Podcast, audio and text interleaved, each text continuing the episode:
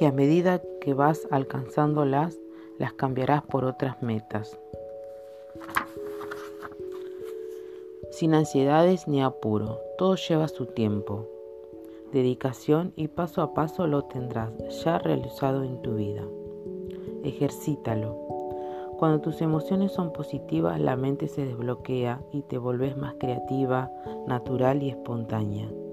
Y lo mejor de todo, te fortaleces mucho, crece tu confianza, tu amor propio.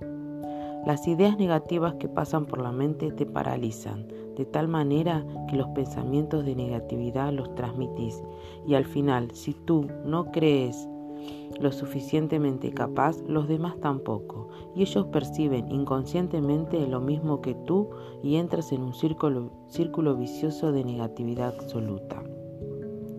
Yo no corrijo problemas, corrijo mis pensamientos, luego los problemas se corrigen a sí mismos. Luis Hay. Concéntrate en los pensamientos positivos. Para desbloquearte necesitas ser consciente cómo estás tú ahora, evaluarte y después dar un enfoque positivo a todo lo vivido. Cuando sentís miedo no encontrás la salida a esa situación. No crees que sea posible disfrutar del presente o generar oportunidades para el futuro pero toma la iniciativa e investiga la situación en forma más profunda.